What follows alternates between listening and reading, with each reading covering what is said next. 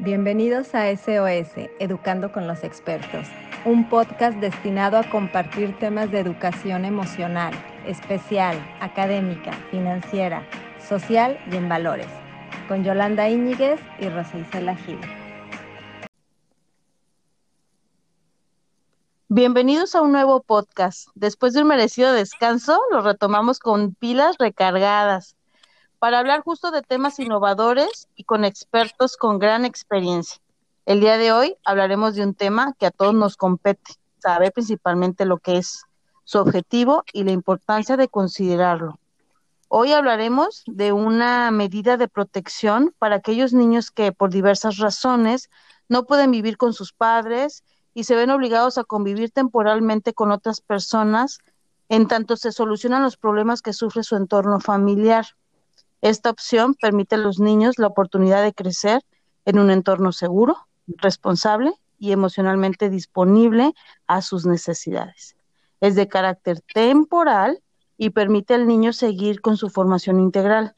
La principal tarea de este tipo de familias es la de construir o hacer un invernadero afectivo en lo que los niños puedan crecer y desarrollarse sabiéndose cuidados, protegidos y sobre todo amados.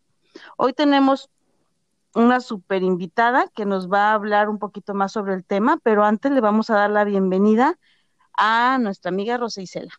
Hola, buenos días. Como dice Yoli, muy descansadas ya después de este periodo vacacional, eh, del cual necesitábamos, ¿verdad?, tomar un respiro. Y efectivamente el tema que vamos a ver el día de hoy es de suma importancia. Yo creo que los primeros años de un niño son fundamentales para el resto de su vida por lo que esos primeros años deben de estar llenos de cariño, de estructura, de hábitos y bases. Creo que al separar a los niños de sus papás por diferentes situaciones, se corre el riesgo de tener una infancia triste y difícil. Y creo que como sociedad tenemos un gran compromiso para apoyar a estos pequeños. Pues le damos la bienvenida a, nuestra invitada, este, Jimena Coronado. Si la puedes presentar, Jolie. Sí, claro, bueno, pues estamos súper contentos porque además de ser una mamá de acogida, también es pedagoga experta en la educación.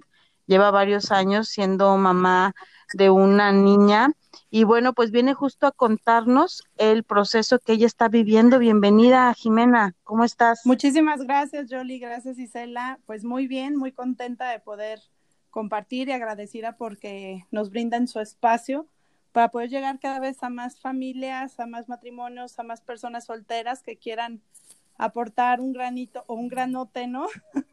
de su vida hacia, pues hacia otro ser humano que, que merece pues todas las oportunidades y todos los derechos a los que afortunadamente nosotros tuvimos acceso. Entonces, pues aquí con muchísimo gusto compartiendo un poquito de mi experiencia. Buenísimo, ¿no? Muchísimas gracias por la apertura y por aceptar también nuestra invitación.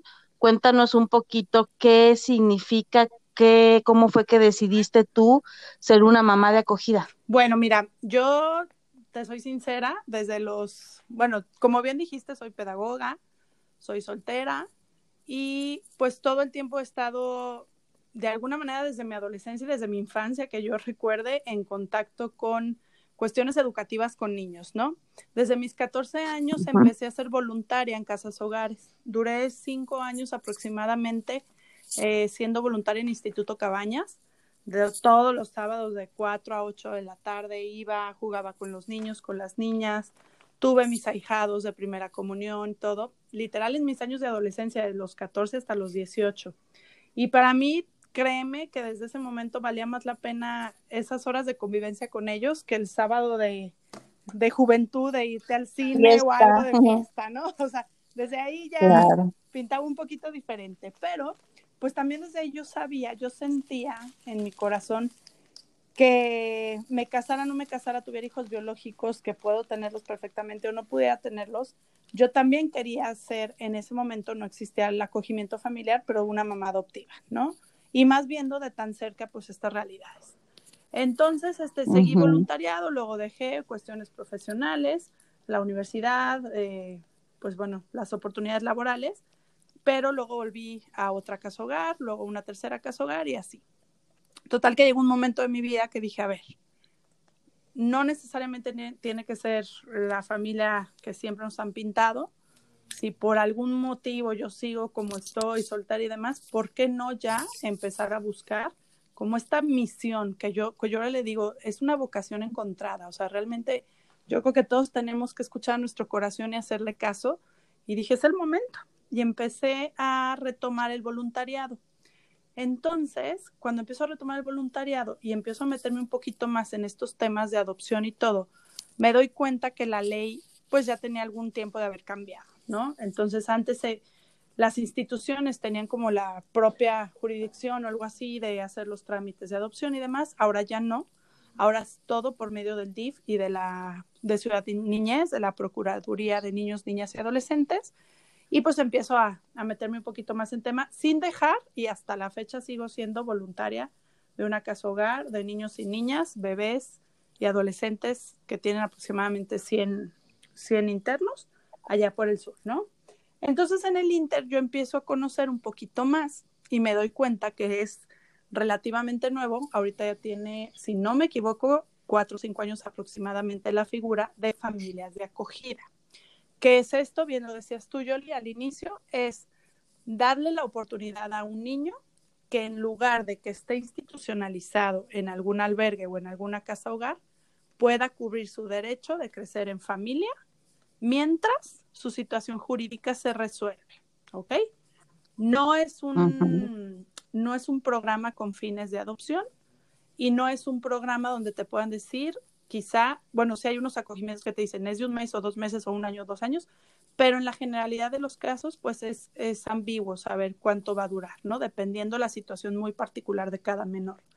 Entonces, ¿qué pasa? O sea, empezamos a ver las bondades del programa, te empiezas a, a meter un poquito más y te das cuenta que realmente un niño institucionalizado, y las investigaciones no nos dejarán mentir, si pierde de tres a cuatro meses de desarrollo integral, hablemos físico, emocional, cognitivo, afectivo, estando institucionalizado, por más que esté en el mejor albergue del mundo, a que si está en una familia. O sea, su desarrollo y su crecimiento es abismal, no se compara. Entonces, pues bueno, tomé la opción, dije, si ese es el medio, pues vamos ayudando a los niños, ¿no? ¿Por qué? Para que un niño, y, lo aclaro porque luego las personas que nos escuchan, eh, poco sabemos de, este tema y se trata de esto, ¿no? De difundir y dar la difusión. Muchas veces este, decimos, no, es que yo que sea por siempre definitivo adoptar y que sea un bebé y de preferencia que sea un bebé, pues estas características, ¿no? Entonces, no, no es como, un catálogo ahí este, virtual, sino es eh, abrir tu corazón ¿no? A certificarte. Ahorita te voy a platicar lo que significa esa certificación. Para que seas una familia, una persona soltera o un matrimonio idóneo para ser familia de acogida. Que muchos de ustedes que nos escuchan, pues han, de haber escuchado en Estados Unidos la figura foster care, ¿no? Entonces, bueno, es eso, nada más en México. Entonces, actualmente en, a nivel nacional hay aproximadamente más de 30 mil niños institucionalizados. O sea, imagínense el número, ¿no? Digo, si simplemente en un albergue o en el Instituto Cabañas son más de 500, pues a nivel nacional muchísimos. Y muchos de ellos... No, y se me, hacen, poquitos, sí, ¿Se me hacen pocos? Sí, yo creo que hay muchos más. Bueno, la última cifra, creo que eso escuchaba de un DIF, por ahí, digo, sin, sin estar como certera, ¿no? En Jalisco creo que son más de 5 mil. Solo en Jalisco más de 5 mil. Entonces, muchos de los que hemos estado metidos en esto, en voluntariado y en apoyo a casas te das cuenta que a veces hay un chiquito, una chiquita que llega de bebé de años y lo sigues viendo ahí a los 10, 11, 12, 13 años, ¿no? Porque su situación jurídica está atorada. Está atorada por mil y un razones a las que ahorita no nos vamos a meter, igual ya abriremos otro podcast después. Pero entonces dices, imagínate que este pequeño o esta pequeña, estos 10 años de institucionalización, hubiera podido crecer dentro de una familia, ¿no? O sea, el cambio tan radical que hubiera sido. Entonces, la intención es esa, el programa de acogimiento está abierto a todos aquellos que se quieran acercar. El primer paso que tienen que dar es acercarse al DIF de su localidad. Si, por ejemplo, yo, si tú vives en Puerto Vallarta, pues DIF Puerto Vallarta. Si yo aquí en Jalisco vivo en DIF Zapopan, pues DIF Zapopan, ¿no? Entonces, acércate al DIF. Ok, ahorita, antes de que nos digas así, Jimena, así como que el proceso, eh, ahorita yo te escucho, la verdad es que estoy de ojo cuadrado. Me había platicado un poquito Yoli en relación al protocolo y todo lo que se está este, revisando y haciendo y todo para precisamente evitar que un niño se institucionalice, para darle esta oportunidad de la cual ahorita tú comentas. Yo la verdad nunca había escuchado estos programas, he conocido familias que han querido de pronto adoptar y sé que les requieren una un cierto, pues sí, documentación y demás, pero este eh, programa en particular yo lo desconocía. Este, si quisiera nada más, antes de que nos digas así como que lo, lo que se necesita y demás, ¿esto es a nivel nacional? ¿Es en todos los estados? Fíjate que no, desgraciadamente todavía no está, ah, no aplica en todos los estados de DIF nacional, eso sí ha sido decisión como muy particular de cada DIF, pero cada vez son más los estados que se suman. Eh, por ejemplo, León, Jalisco, eh, Aguascalientes, Monterrey, creo que Puebla, o sea, sí ya son más de 10 estados los que, Durango, Durango está empezando, está, les está yendo muy padre, muy fuerte. Cada vez son más los estados que sí se suman a un acogimiento y entonces, pues obviamente empiezan a ser un poquito de más los niños beneficiados, ¿no? Hay estados que tengo en conocimiento que están como en proceso de, y este, ahorita igual en una chancita me voy a mis archivitos y te digo exactamente qué estados. Querétaro también tiene acogimiento familiar.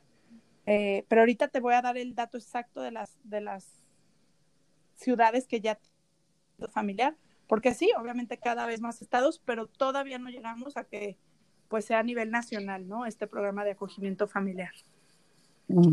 Ok, perfecto. ¿Y las edades también es desde qué, edad? Y si hay alguna edad no, las edades, la verdad es que de 0 a 18 años tú puedes ser familia de acogida. Eh, tú pondrás en una solicitud más o menos un rango de edades, y unos y dos, y puedes con grupos de hermanos, no si sí. Y pues después de todo el proceso que, que ahorita cuando platicaré, ellos te asignan, ¿no? A niño, niña o hermanos y dos pero tengo conocidos que son familia de acogida de adolescentes ya, otros de bebés, otros de niños preescolares, primaria, entonces realmente cualquier niño que, que se resguarde de su entorno familiar por X o Y razón y que sea institucionalizado o que piense ser institucionalizado, puede ser asignado a una familia de acogida. Ok, perfecto. Pues ahora sí, vanos dando como que los pasos a seguir, ahorita que nos comentabas a dónde se tienen que dirigir y ahora sí ya como todo el trámite en sí. Bueno, y, me preguntaba, Julie, de, mi experiencia de ustedes un poquito antes de entrar al, al, al, contenido y a las preguntas. A lo que este, es. Pues yo tengo ya tres años que soy familia de acogida, por lo pronto de una pequeñita pero he sido vínculo y como le digo a Yoli, la verdad es que es una vocación encontrada, pues me empiezan a buscar, ¿no? Digo, nos han empezado a buscar, ahora sí que gente que no conocemos, pero que ya sabes, ay, pues fulanita de tal lo hizo, acércate, además, y pues hemos podido ayudar de alguna manera y ayudarme a acompañar porque pues es una decisión también de vida. Entonces, no queda en el trámite y ya te dieron al niño ya, ¿no? Sino que siempre se requiere un acompañamiento, pues al menos entre familias que te entiendas, ¿no? De, ay, oye, está bien mentiroso, ay, es normal, o no inventes, ahorita está muy complicada la etapa que estamos viviendo, o estamos en la luna de miel y todo es felicidad.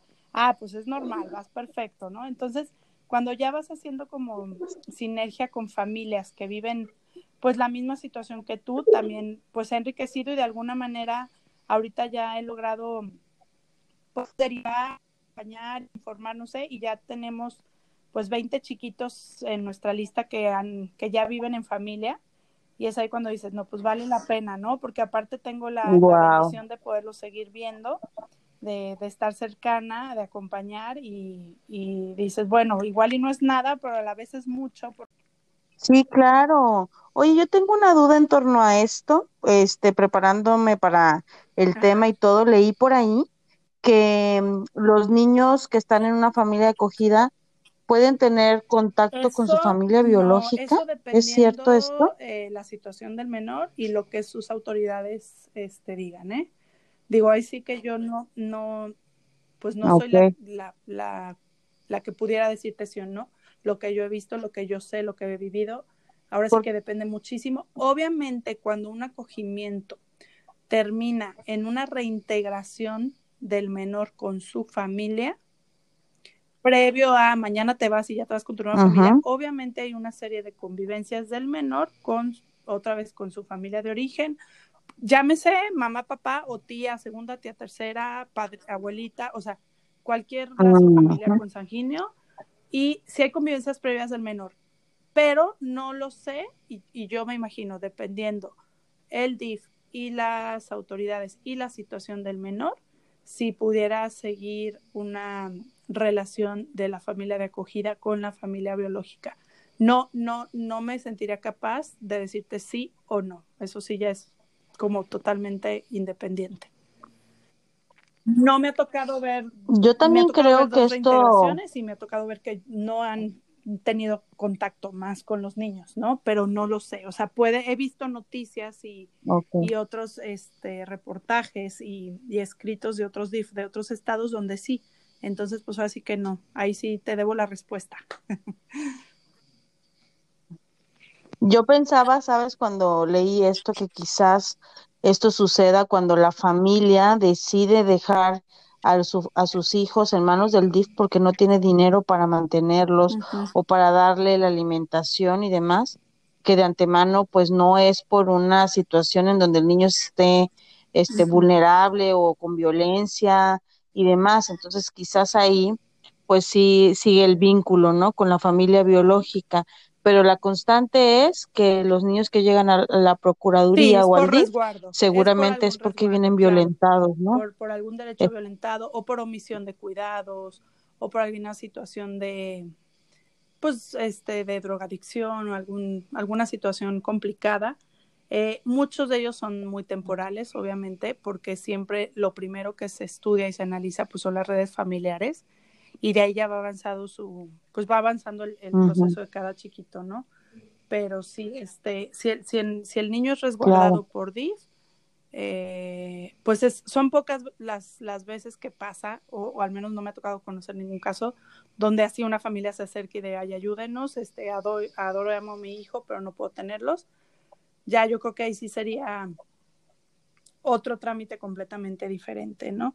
Pero independientemente de cualquier familia que se quede con el chiquito, sí tiene que pasar por una valoración de las autoridades del DIF, donde aunque sean su familiar directo, ellos tienen que evaluar y tienen que investigar que los niños vayan a estar bien. ¿Sabes? O sea, siempre, siempre. Claro. Oye, Jimena, cuéntanos cómo es que tú decides ser una mamá de acogida. Digo, independientemente de lo que nos cuentas de pues tu experiencia y lo que has hecho en los albergues y demás, pero pues ya ser una mamá, de acogida es un gran paquete. Exacto, es otro boleto sí, por eso, pero o sea, no hay diferencia. Yo creo que la diferencia eh, pues por ahí dicen es la sangre y los apellidos, pero no hay ninguna diferencia, yo creo Conozco familias que tienen hijos biológicos, hijos adoptivos, hijos en acogimiento y te aseguran que no hay ninguna diferencia en cuanto a amor, cariño, dedicación, orgullo y todo, ¿no? Entonces, pues ahora sí como lo vive cualquier persona, madre de familia, lo vivo yo. Pues trabajo igual, ¿no? Hay que dejar en la escuela, organizarte. La verdad es que toda mi familia eh, la recibió siempre con los brazos abiertos, mi sobrino que tenía el trono como el nieto mm, súper generoso, noble, hermoso, digo, a sus cuatro años, ahora sí que te muevan de tu trono, no es fácil, pero la verdad que sí ha sido un ejemplo de amor desde él, la abuela, mi hermana, pues todos, todos, todos hemos, hemos sido muy bendecidos. Y, y como dicen ustedes, no es fácil, no es fácil, por supuesto que no es fácil, pero así como no es fácil como tus hijos biológicos. Todos los niños traen sus historias. Por supuesto que un chiquito que ha sido resguardado, ¿no? Por, por haber sido violentado en alguno de sus derechos, pues va a traer un proceso quizá un poquito más profundo, más doloroso. Pero así como nos toca con, con los biológicos de repente entrarles en etapas complicadas, acompañarlos o si es necesaria una terapia una clase especial o algo, pues es completamente lo mismo. Y también nos dicen mucho, ¿no? Cuando nos capacitan en el DIF, dice, a ver, o sea, aquí nada de que pobrecitos y de que pobrecitos también puro amor y puro amor y puro amor y entonces cero límites y responsabilidades. No, o sea, es lo mismo con un hijo biológico, o sea, llegan a casa, se integran a una dinámica familiar y también van a tener sus responsabilidades y sus obligaciones y el mismo amor que reciben todos, ¿no?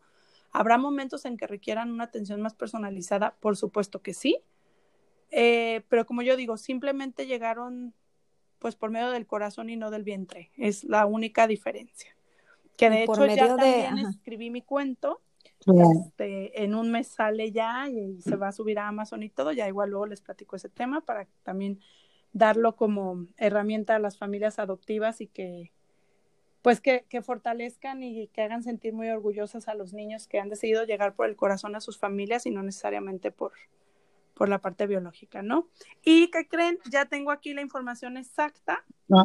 Miren, el acogimiento familiar está ya en Sonora, Chihuahua, Durango, Nuevo León, Guanajuato, Morelos, Tlaxcala, Puebla, Colima, Aguascalientes, Hidalgo y Jalisco. O sea, ya son. Ah, muchas gracias. 3, 6, 9, 12 estados. Ya vamos avanzando que se han sumado a este modelo y pues bueno, la idea es ojalá que poco a poco sean más.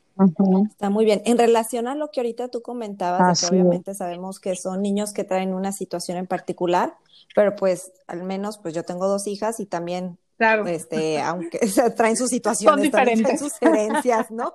También. o sea, este, entonces, por ejemplo, yo, yo, desde que mis niñas estaban chiquitas, pues se ponían a leer, investigar, escuela de padres y demás, ¿no? Aquí también el DIF los manda a los que son padres de acogida algunos cursos, talleres, capacitaciones. Bueno. Ok, que ustedes se tienen que comprometer como para estar, este, pues sí, ahora sí que al nivel de poder ser papá desde otra perspectiva. Es que justo eso es lo que eh, me refiero con ser idóneo. Para tú ser eh, idóneo como familia de acogimiento, tú tienes, regresándonos un poquito, acercarte primero a tu de, de tu localidad y decir, a ver, quiero conocer más del acogimiento familiar o quiero hacerme familia de acogida, ¿ok? El DIF lo primero te va a decir, a ver, son dos programas, estás consciente, el de familia de acogida es esto y el de familia por adopción es esto otro, ¿ok? Eh, para ambos te tienes que certificar. Yo sí les digo mucha diferencia a los papás. Desgraciadamente, por las mismas procesos legales y jurídicos de los chiquitos y de las leyes de nuestro gobierno y de nuestro país, para que un niño sea susceptible de adopción y que ya nadie te lo retire y demás, pues tienen que pasar un proceso jurídico en su mayoría largo, un juicio de pérdida o analizar si ya ningún familiar fue viable, etcétera, etcétera, etcétera. Entonces, ¿qué pasa actualmente en Jalisco? Que los niños susceptibles de adopción están de los nueve años para arriba en su mayoría. Debe haber sus excepciones, pero en su mayoría. Entonces ahí es donde los papás también chocan y dicen, ay no, yo quiero el bebé. No, entonces yo creo que es una decisión muy trabajada de, de, pues de nosotros como adultos y de decir, a ver, mi objetivo realmente es nada más cubrir una necesidad propia o si quiero hacer algo por los demás, en este caso por los niños, ¿no? Y entonces ni modo, o sea, está la opción de familias de acogida, sabemos que en su mayoría es temporal y que no es un programa que se hizo con fines de adopción y que el niño puede terminar reintegrado a su familia de origen o liberado jurídicamente y entonces sí poder acceder a una adopción este el menor, ¿no? Como tal. Entonces tú llegas al DIF, lo primero que te van a decir es platicarte generalmente, eh, de manera general, en los programas, y te vas a certificar. ¿Qué te van a pedir en la certificación? Una serie de documentos, que es como el paso número uno, básicos, nada complicados. A mí cuando me hablan las familias y me dicen, sí, sí queremos, le digo, en una semana tienes que tener todo, porque si lo quieres, realmente lo haces. O sea, tengo otras familias que les ay, sí, sí, y en un año, ¿cómo, onda? ¿cómo vas? No, pues este, no he juntado los papeles, entonces no es tu momento, no es tu momento, y no pasa nada, no, o sea, no pasa nada. Entonces, currículum, comprobante de ingresos, este, una carta de por qué quieres ser familia de acogida, eh, fotografías de tus convivencias sociales, algunas, familiares, unos exámenes médicos que te van a hacer, Por supuesto que tienes que hacer unas pruebas psicológicas que te las aplica el mismo DIF. Eh, te digo, los exámenes médicos, la carta de no antecedentes penales, em, tres cartas de recomendación y bueno, eh, se me debe de ir por ahí. Ah, bueno, acta de matrimonio en dado caso de estar casado, em, tu constancia de buena salud basada en ciertas baterías, eh, bueno, y ciertos estudios de laboratorio, etcétera. Entonces tú haces como tu expediente, lo entregas, te van a dar una plática de asesoría legal, justo que es lo que estamos diciendo, a ver hasta dónde llega, qué alcance tiene, etcétera, etcétera, etcétera.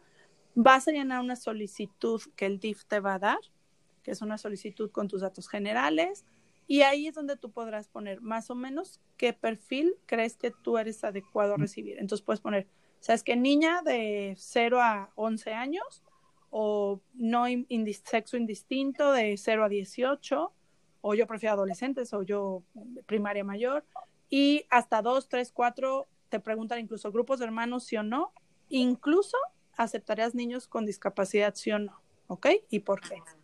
No quiere decir que exactamente eso te van a enseñar, pero sí es un parámetro general conocer cuál es la expectativa de la familia o hacia dónde pueden, eh, hasta, hasta dónde pueden apoyar las familias. Y, este, y pues ya, ellos van valorando, obviamente te van conociendo en el proceso, te hacen las pruebas psicológicas, te vienen a tu casa, entrevistan un, una idea errónea que tienen muchas personas, es que es que no tengo casa propia. No pasa nada, o sea, no necesitas ser ni millonaria ni tener la casa, o sea, eso no es verdad, o sea, mientras tú demuestres que tienes lo suficiente para darle una vida digna a un pequeño o una pequeña, con eso, ¿ok? Y aquí en Jalisco está abierto a solteros, o sea. En relación a esos dos, bueno, de todos los puntos que, que dijiste, por ejemplo, a mí me genera la duda de dos, bueno, de tres. La primera es, ¿también te hacen estudios médicos? Sí. Y, ah, ok. Y lo otro, el, ingre, el ingreso que te piden es, ¿tiene algún mínimo este, o no? O sea, tú metes tus documentos y... Tú pues, metes, sí, tú metes los documentos y ahora sí que ellos evalúan todo. Desconozco si tengan como en ley o en algún manual así como de mínimo tanto, no lo desconozco, pero bueno, yo que soy soltera y trabajo en la educación y todo, sabrás que los ingresos no son los más eh, frondosos, este, pues soy, soy viable y soy viable incluso hasta para recibir mm. otro pequeño más, ¿no?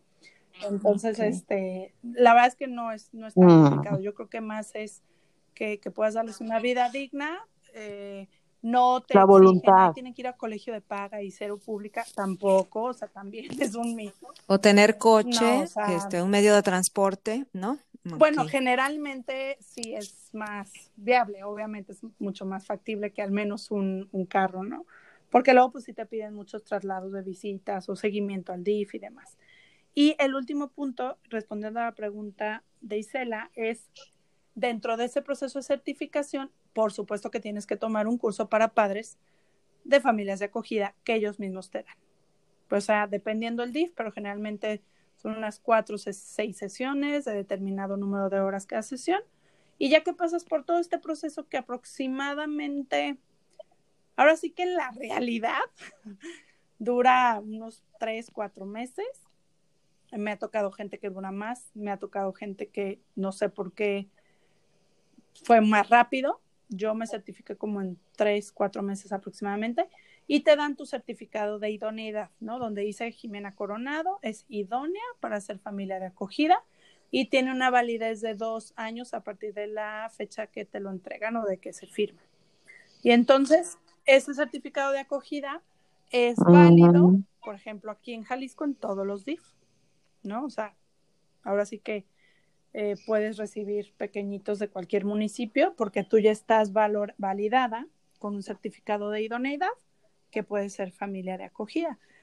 Y pues no, o sea, los cambios en los niños, de estos te digo 19 que medio he acompañado de alguna manera y de esos 19 yo creo que veo a unos 12, 13 constante. No, pues bueno, o sea, desde físicos, desde o tontos como ustedes podrían decir, desde el cabello, ¿no? O sea, ya sedoso así, la mirada, la expresión. Ayer me una chiquita de una amiga mía que va a cumplir seis años eh, la recibieron en acogimiento desde los tres y medio y veamos una foto previa a su integración a casa, no, no, no, no, no, o sea, no. O sea, es una expresión, un cambio físico. Eh, la niña no hablaba casi nada, casi siempre tenía la lengüita de fuera. Y decías, híjole, pues quizá van a necesitar muchísima terapia o estimulación. Nada, o sea, es perfecta, está como sin nada, creciendo perfectamente. La lengua se metió, o sea, literal, habla bien, o sea, ¿qué hicieron extra? Mm, Nada.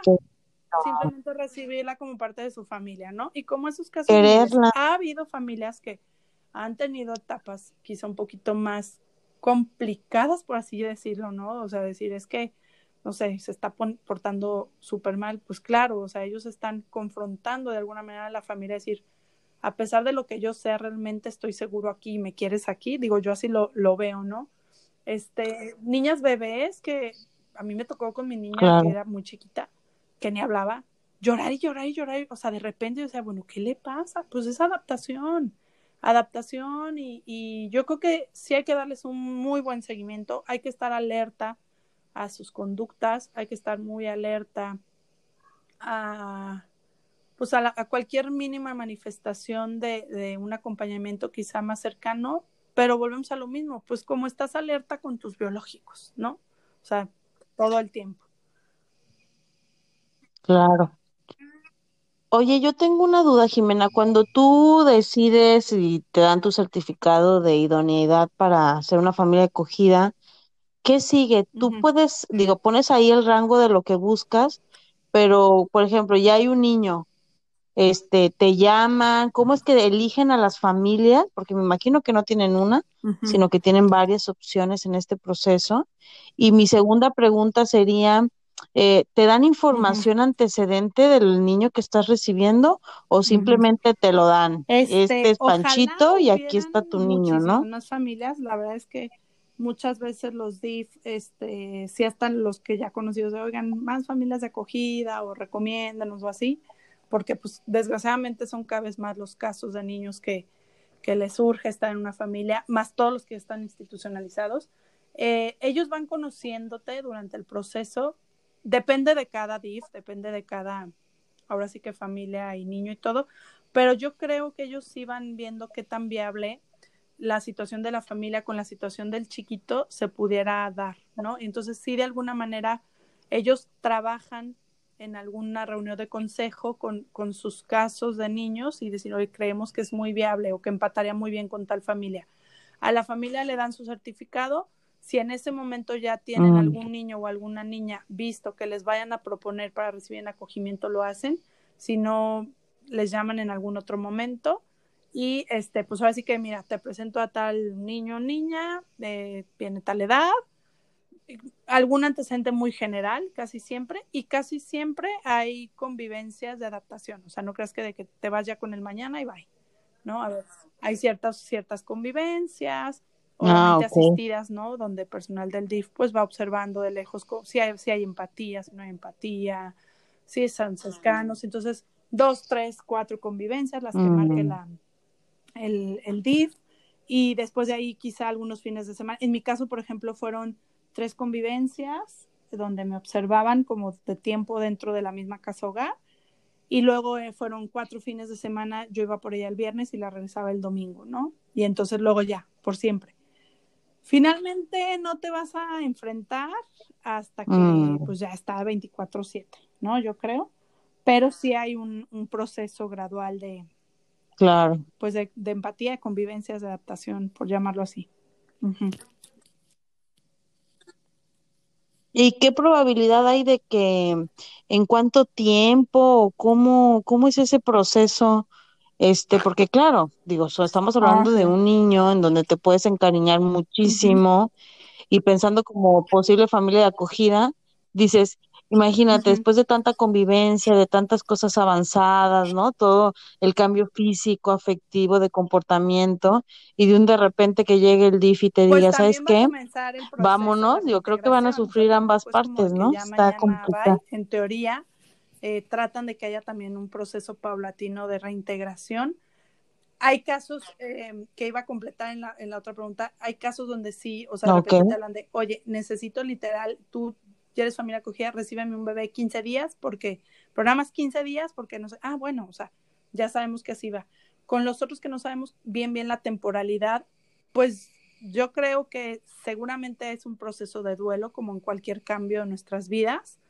Eh, pero bueno, la intención es esa, o sea, la intención al fin de cuentas es rescatar y quedarte con él. Sabíamos que era probable que pasara y todos estos años o este tiempo que le pudimos dar a este chiquito, a esta chiquita, tanto las herramientas como los cuidados, el afecto y todo, pues en alguna manera creemos que pesa más en lo positivo que como dices tú, en, en pues en, superar, ¿no? El cambio de, familia o de vida o de entorno. Entonces, me imagino, no debe ser nada fácil, digo, pues claro y yo creo que al final mucho habrá que habrá que entrevistar a quienes ya sí, ya vivieron este proceso. O por ejemplo tengo una conocida que dice es que yo tengo una niña que ya tiene mucho tiempo conmigo pero ahora sí quiero vivir realmente o sea sí quiero ser casapuente o sea quiero ayudar a los que sean temporales temporales temporales entonces pues ahora sí que yo creo que son herramientas de cada persona. También me imagino que las familias que, que lo tengan muy claro, hay, hay familias en Durango y en otros estados que me ha tocado decir, ya es mi tercer, cuarto acogimiento, ¿no? Y entonces, pues lo van trabajando. O sea, yo creo que también es un trabajo personal interno mm. fuerte y pues más bien que acompañes a tu chiquito cuando llegue ese momento me surgen dos, me, surgen dos preguntas aquí. De, eh, obviamente a los niños a lo mejor de un mes a tres años, pues no les piden parecer, no sé, de cuatro. y ya los más grandecitos sí les preguntan o solamente los asignan a, a una familia. Esa sería mi, primer, mi primer pregunta. Y la segunda y cuál es, en relación a lo que comenta Yoli, ¿no? Ya el momento de regresarlos, creo que tiene, bueno, en tu caso pues te escucho, tú ya tienes muchísima experiencia, todos tus voluntariados, todos los programas en los que trabajaste, las casas hogar que ibas, pues eso te va haciendo de un corazón más noble, pero también de un corazón más fuerte.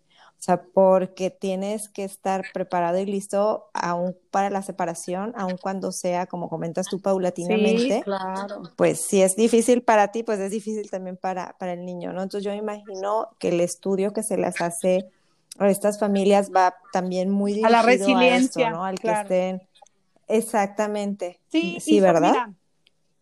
híjole, no, no, no sé, yo no lo he investigado, ahora sí que no, no lo tengo corroborado, pero yo creo que los, los niños tienen más facilidad de adaptación que el adulto, creo yo. Este, y sí, sí, para mí incluso, fíjate, que he sido voluntaria, aunque seas voluntaria de mil niños, pues siempre te encariñas más con unos que con otros, es, es natural.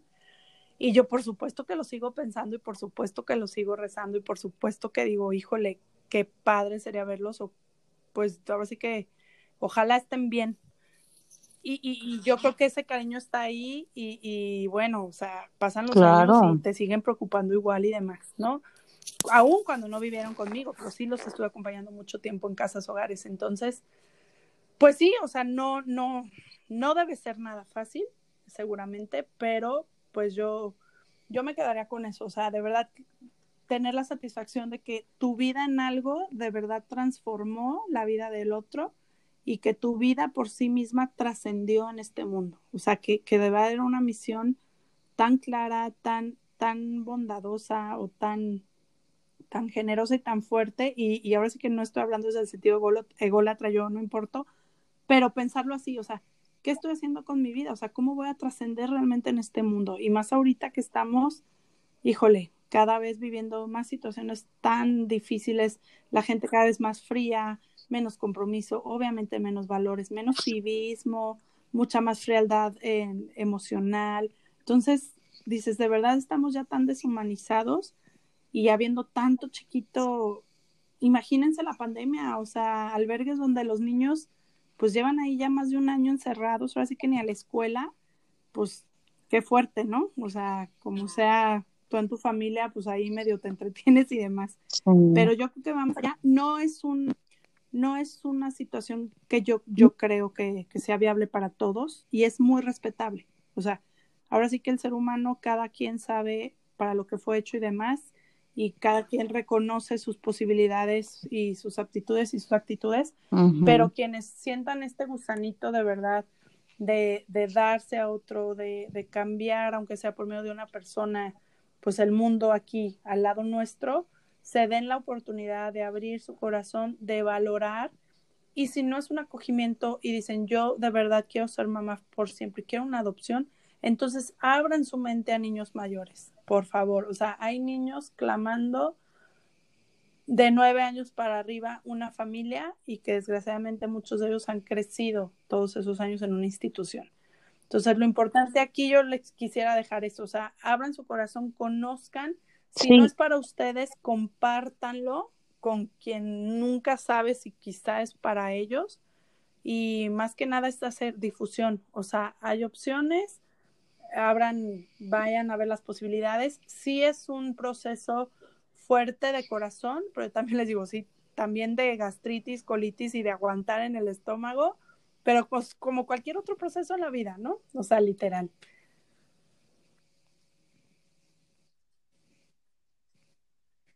Claro, no, hombre, pues la verdad es que es súper interesante toda la información que nos estás proporcionando y definitivamente creo que las personas que decidan ser una familia de acogida también se llevarán sus grandes aprendizajes, ¿no? sí, En el hecho de tener a, a los niños y todo lo que ellos nos enseñan. Yo creo que también ganas y ganas demasiado, además de todo lo que el niño pues pueda ganar, ¿no? Estando en tu familia y sobre todo pues que no se pierda estas etapas de periodos sensitivos, más el cariño, más las visitas de los abuelos, los primos, las vacaciones, la escuela, o sea, son muchas, eso, muchas cosas que los niños necesitan y sobre todo pensando que vas a dejar una gran huella para que después sea un adulto saludable, ¿no? Ya sea que tú te quedes con el niño o regrese a su familia biológica diferente o se incorpore a la sociedad con estas habilidades y, y pensando también que hay gente buena, ¿no? Porque luego claro, también te, se quedan con este, pues que todos son malos y luego pues salen a la sociedad, ¿no? Agresivos, salen resentidos de que nadie los apoyó, nadie los escuchó y pues son y los que andan por ahí quizás este cometiendo delitos o haciendo nunca, actos nunca terminamos. Es completamente es cierto lo que dice Jolie, o sea, Así, así, así tal cual, tal cual sucede. Yo de verdad veo a estos niños y digo, imagínate que todos estos tres años hubieran seguido ahí donde estaban. No, o sea, cuando ya ves el, el temperamento de cada niño y, y todo, dices, Sí, no, no, no, no, no. O sea, tenía de verdad que, que estar en, en familia porque quién sabe qué hubiera sido de él, ¿no? Pero pues desgraciadamente no todos tienen acceso todavía a vivir en una familia de acogida y pues mientras están haciendo lo posible ahí en, en los albergues, ¿no? O institucionalizados. Y también que la gente sepa, a ver, cuando hay una reintegración familiar, el DIF sigue dando seguimiento a ese menor y corroborando que realmente esté bien. O sea, no crean que ya, gracias familia de acogida, ya lo reintegré y ya cerré el expediente. No, claro. no. O sea, hay un seguimiento temporal que el Y DIF se tiene olvidan de a ti. esos menores para de verdad corroborar que estén bien.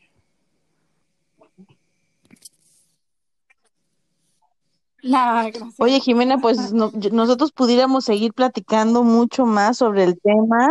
La verdad es que está súper interesante y bueno, pues oírte y todo, este está padrísimo. Sin embargo, ya estamos llegando al fin de nuestro podcast y me gustaría que lo hicieras compartiéndonos, no sé, una película, una frase, un libro, algo que las personas que ya les sembró la inquietud este, por el tema, puedan seguir profundizando para nosotros también este, poderlo compartir en las redes sociales y si nos das permiso, tu contacto para que te puedan buscar, asesor, que tú los puedas asesorar, compartir la ¿A experiencia, también se me hace súper interesante, ¿no? Porque Sí, sí, luego no sí, saben, Sí, mucho claro, pues, a quién a dirigirse, qué No, hacer y demás, ¿no? porque de alguna manera también me facilitan este, a veces las llamadas que dices, híjole, pues a, a cada persona estar hablando y todo. Ya le voy a decir, mira, escucha el post podcast y ya ahí tienes la información. y luego ya me buscas para lo que sigue. No, claro que sí. Mira, en Facebook hay una asociación en Monterrey que se llama ABA, A, B grande, B grande, A, ABA, Acogimiento y Adopción.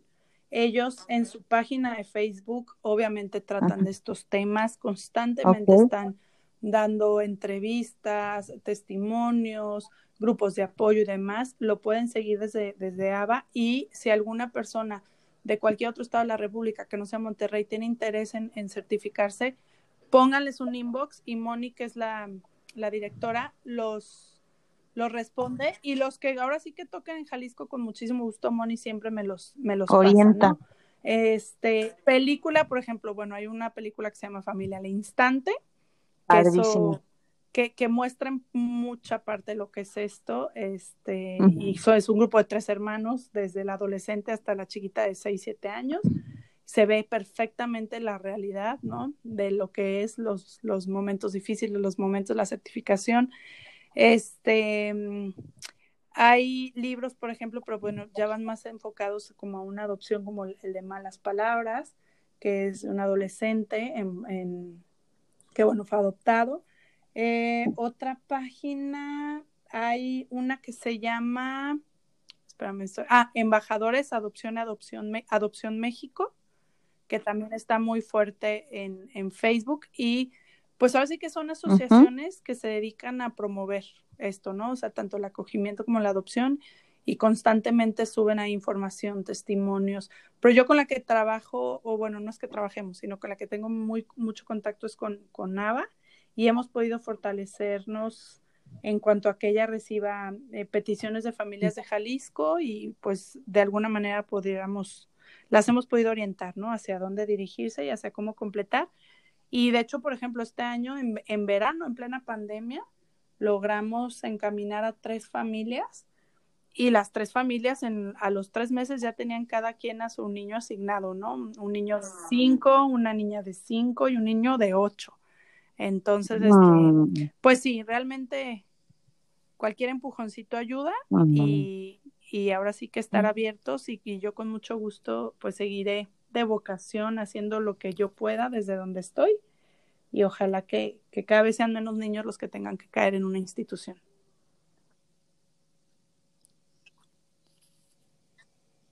Ay, sí, no, hombre, te agradezco muchísimo, te agradecemos muchísimo toda esta información y créeme que logramos, logras transmitir como estas ganas de seguir ayudando a más niños y, y bueno, pues sí, abrir el corazón, ahora sí que, ¿por qué no? Este, poder considerar esta opción por el bien de tantos niños que lo requieren y bueno, si, si ustedes consideran que cumplen con todos los requisitos que nos comenta Jimena, pues estaría buenísimo que se acerquen a cualquiera de los puntos que ella marca o inclusive en nuestro Facebook que vamos a poner ahí sus contactos y en las redes este, donde se va a publicar el podcast porque pues muchas veces tienes la inquietud o simplemente no sabes que existe este tipo de programas y qué mejor que oírlo de una persona que está viviendo el proceso y que justo quiere, al igual que muchas personas,